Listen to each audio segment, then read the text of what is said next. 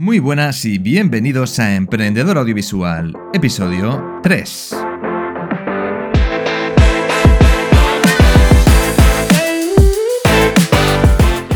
Hola, ¿qué tal? Iván Otero al micrófono y esto es Emprendedor Audiovisual, el podcast. En este podcast hablamos sobre todo lo relacionado con el emprendimiento, la creación de contenido audiovisual y video marketing.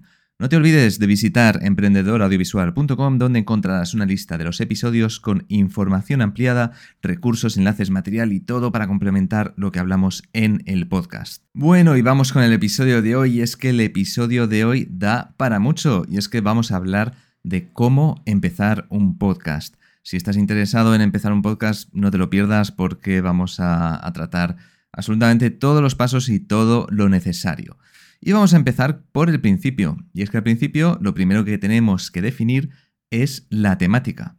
Así que es muy buena idea preparar una lista de episodios, de títulos de los episodios, para asegurarnos de que podemos tener contenido durante un largo tiempo y que de verdad tenemos cuestiones que cubrir en esa temática, o que al menos nos resulta fácil pensar en ideas y en, y en y en capítulos para, este, eh, para esa temática en concreto. Y es que podemos decir, bueno, eh, yo puedo hablar mucho de esta temática, entiendo mucho sobre esto. Eh, vale, vamos a ver, voy a hacer un capítulo. ¿De qué lo hago? uy, pues ahora mismo no se me ocurre. Entonces ahí tenemos un problema. Pero si tenemos muy claro y decimos, bueno, es que podría hacer aquí pues horas y horas y horas hablando sobre esto, entonces ahí tenemos ya muy buena opción y podemos estar bastante, bastante tranquilos y sabemos que seguramente podremos eh, hacer un podcast sin ningún problema en un largo plazo. Establecido esto, tenemos que pensar en la audiencia. ¿Cuál es nuestro perfil objetivo? ¿A quién está dirigido el podcast? Esto es fundamental en cualquier proyecto. Tenemos que saber para qué estamos haciendo lo que estamos haciendo y sobre todo para quién. Dicho esto, pasamos al siguiente punto, que es el formato. ¿Cuál es el formato del podcast? ¿Va a ser un formato de entrevistas o bien vas a ser tú solo hablando, como es el caso de, este podcast. Puede que sean ambas, puede ser una combinación de las dos. Podemos hablar, eh, hacer capítulos en los que hablamos eh, nosotros solos y podemos hacer capítulos en los que hay entrevistas. Y sobre todo también dentro del formato tenemos que pensar en la frecuencia. ¿Va a ser un podcast diario? ¿Va a ser semanal? ¿O va a ser mensual? ¿Vale? Esto sobre todo va a depender de la duración de cada episodio. Si los episodios van a ser muy largos, vamos a poner que cada episodio dura una hora, pues sería interesante pensar en un formato semanal, quincenal, algo similar. Pero si los episodios van a ser más bien cortos, van a ser de 5 a 10 minutos, podría ser diario sin ningún problema. Y pasamos a otro punto más, que es el naming, el nombre del podcast. Como en cualquier proyecto, vamos a pensar en un nombre que sea interesante, que sea atractivo, que describa el contenido. Y es que esto es muy importante, sobre todo si empezamos de cero. Si no tenemos una comunidad creada o una marca, va a ser muy importante que el nombre sea más bien descriptivo, que la gente fácilmente identifique la temática del podcast, o al menos esa es mi recomendación. Y pasamos, y atención porque aquí viene la chicha, el equipo. ¿Cómo grabo el podcast? ¿Qué equipo utilizo? Vamos a ver, podemos grabar con un teléfono móvil. Como siempre he dicho, un micrófono.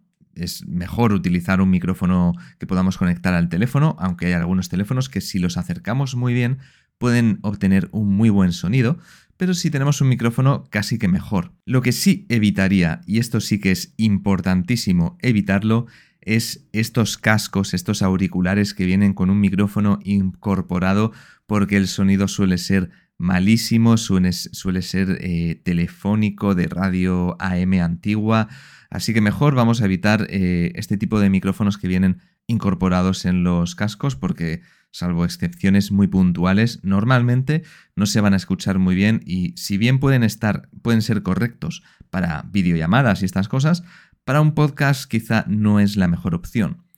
Si queremos invertir en algo un poquito mejor, voy a recomendar algunos dentro de la marca de, Blue y, uno de El Gato, ¿vale? Entonces vamos a ir escalando en precio. Empezaríamos por el Blue Snowball, este micrófono, bueno, Snowball. Este micrófono eh, está bastante bien para empezar. y con unos ajustes de, ecualización y demás puede dar muy buenos resultados. Yo he visto a gente utilizarlo que se escuchaba muchísimo mejor que gente con micrófonos que costaban eh, pues fácilmente 5 o 10 veces más. Después tenemos el siguiente que sería el Blue Yeti Nano, que es el hermano pequeño del Blue Yeti. Y por supuesto, después de este tenemos el Blue Yeti, que es el que yo estoy utilizando ahora mismo. Eso sí, con filtros de ecualización y demás. El siguiente paso, y aquí entramos ya en los dos recomendados, todo esto que estoy hablando son micrófonos USB. Ahora vamos a entrar en la cuestión de micrófonos XLR.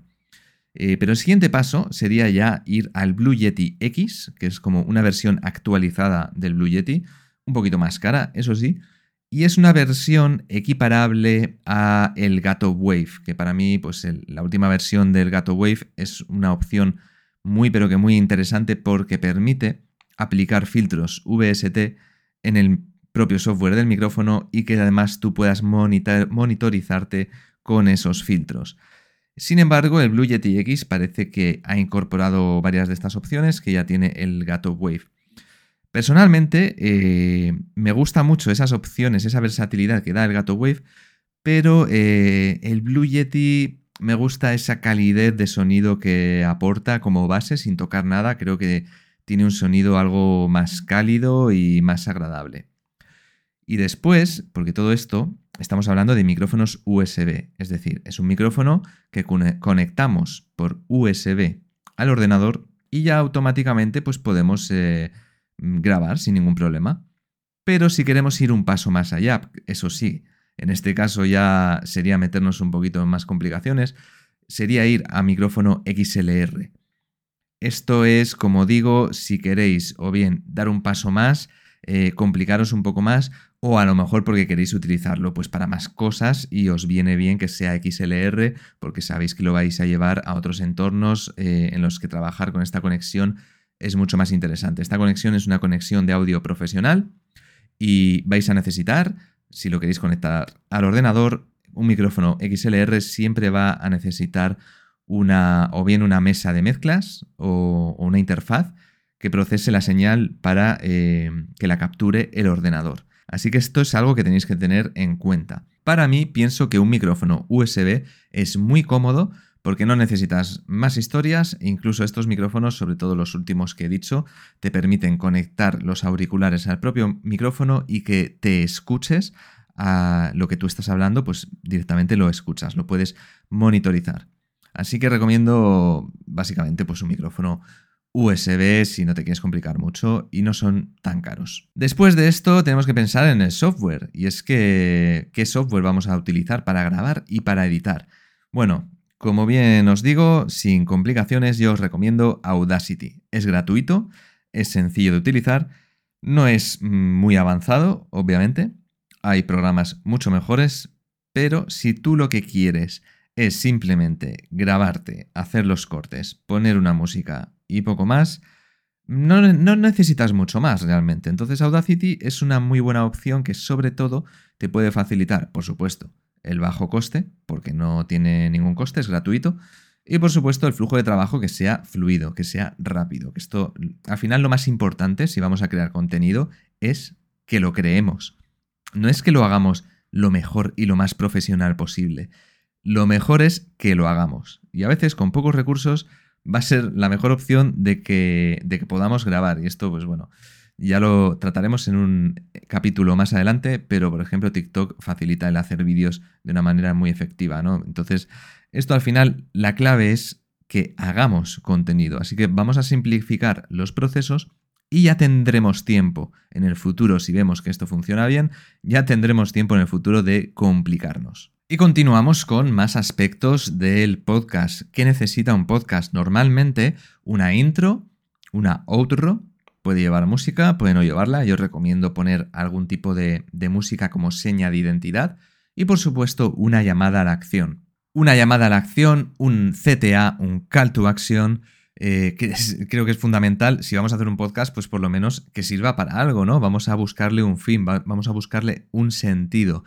Puede ser, eh, si lo queremos hacer solo por hobby, si simplemente es un hobby, pues la llamada a la acción puede ser simplemente deja un comentario eh, mándanos eh, tus preguntas, comenta mm, una pregunta sobre la temática de ese día, pero siempre es muy interesante, sobre todo si tenemos un negocio, si tenemos un proyecto, pues por supuesto que esté relacionado con ese proyecto y fomentar pues que la gente conozca ese proyecto o, producto. Puede ser un producto que queremos vender, que esté relacionado y lo podemos eh, incluir como llamada a la acción en el podcast. Pues al principio, generalmente, y al final, ¿de acuerdo? Con la intro, después de la intro y con la outro.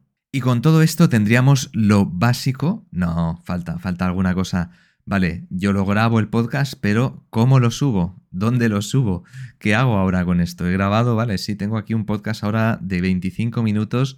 Lo he grabado en Audacity, lo tengo ya el MP3. Eh, ¿Ahora qué? ¿Dónde lo subo? Bueno, pues yo recomiendo utilizar la plataforma anchor.fm. Es la que yo utilizo no necesitas depender de tu propio web hosting, lo puedes alojar ahí los MP3, los, los archivos y puedes programar las subidas, te crea automáticamente el feed RSS y demás.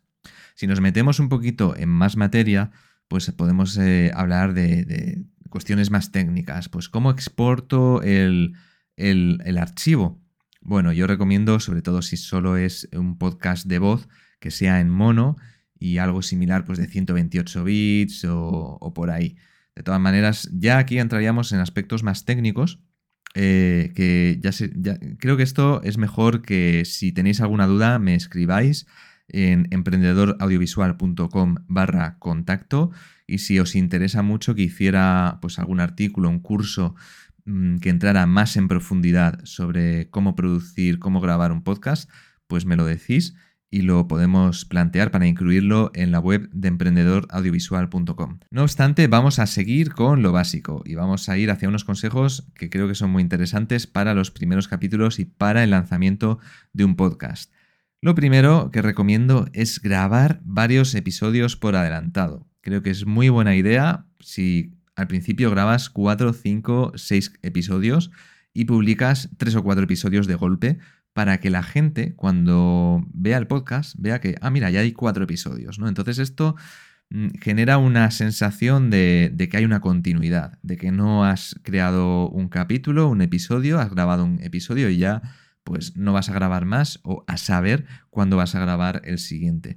Es interesante, ¿no? Porque ya escuchan uno y, ah, pues voy a escuchar el siguiente, ah, pues otro, ya escuchan cuatro, ya han escuchado tres o cuatro y dices, oye, pues a ver cuándo saca el próximo, ¿no? Entonces es interesante eh, grabar varios episodios al principio, sobre todo también por si luego nos atascamos. Hombre, es, lo ideal es coger una rutina e ir grabándolos eh, pues por lo menos pues todas las semanas, dependiendo de la frecuencia. Si es diario, evidentemente pues tendrá que ser prácticamente diario, pero creo que es interesante coger una rutina de ir grabando los episodios poco a poco. Eh, no obstante, como digo, grabar varios por adelantado para publicar varios de golpe. Y esto va asociado al siguiente consejo, y ojo porque este consejo es muy interesante. Y es que cuando tú eh, publicas el podcast en anchor.fm, por ejemplo, necesitas subir un archivo, un episodio, pero luego es interesante indexarlo en todas las plataformas de podcasting. Que no solo esté Anchor FM, eh, pertenece ahora mismo a Spotify, pero es interesante que esté en absolutamente todas las plataformas posibles, en Apple Podcast, en Google Podcast, que esté también en Amazon, en fin, en todas las plataformas. Y aquí os voy a dar mi recomendación porque generalmente lo hacen rápido, indexan rápido los episodios, sobre todo, bueno, pues eh, Apple Podcast y demás, pero Google Podcast, que además es la que yo utilizo para escuchar podcast, es la que me resulta, la verdad, la interfaz y todo, pues me gusta bastante.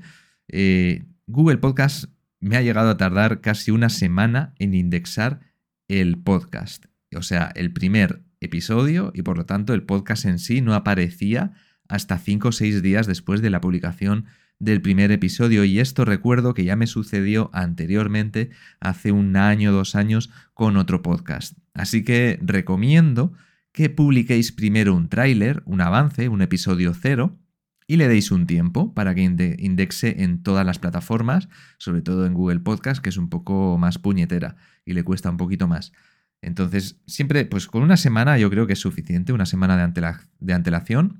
y en una semana para que ya esté indexado y ya la gente lo, lo pueda escuchar y lo pueda encontrar en todas las plataformas. Así que este es un consejo que yo os doy y os regalo, que es muy interesante porque si no, luego pues vais a decir, vaya, ahora eh, Google Podcast no me lo publica, tengo que esperar a ver si me ha publicado ya y pues bueno, facilita mucho al final el proceso si publicas un, episodio tráiler una semana antes mínimo, si es un mes o lo que sea, mejor. Y pues después de una semana, dos semanas lo revisas y dices, vale, ahora que ya lo habrán indexado todas las plataformas, vamos a enlazar a todas las plataformas en Anchor FM, en mi página web, en donde sea.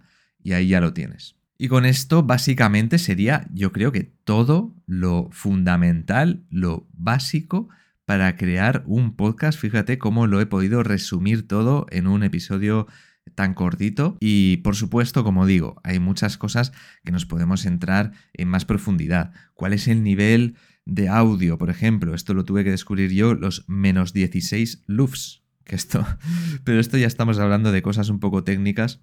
Al principio yo creo que lo interesante es que te, que te que crees contenido, al fin y al cabo. Es más importante que se escuche bien, por supuesto, asegúrate de que se escucha bien, de que no hay ruidos de fondo, de que lo grabas en un entorno adecuado, sin ruidos.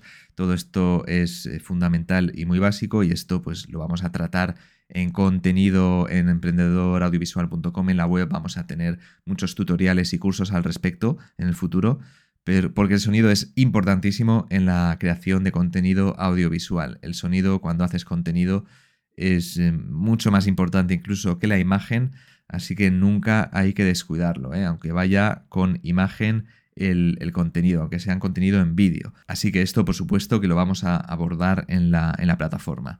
Poco más que deciros, espero que os haya sido interesante, como digo, si tenéis alguna duda, si queréis saber algo más o si me decís, oye, me gustaría eh, un curso, un, un ebook, algo con más información de cómo crear un podcast, porque estoy muy interesado, si ese fuera el caso, me podéis escribir en emprendedoraudiovisual.com barra contacto. Y si te ha gustado este episodio, te agradezco que me lo hayas escuchado. Te agradezco que lo compartas, tus valoraciones y comentarios para ayudar a que lleguemos a más gente. No te olvides de visitar emprendedoraudiovisual.com para encontrar más información y nos escuchamos en el próximo episodio. Adiós.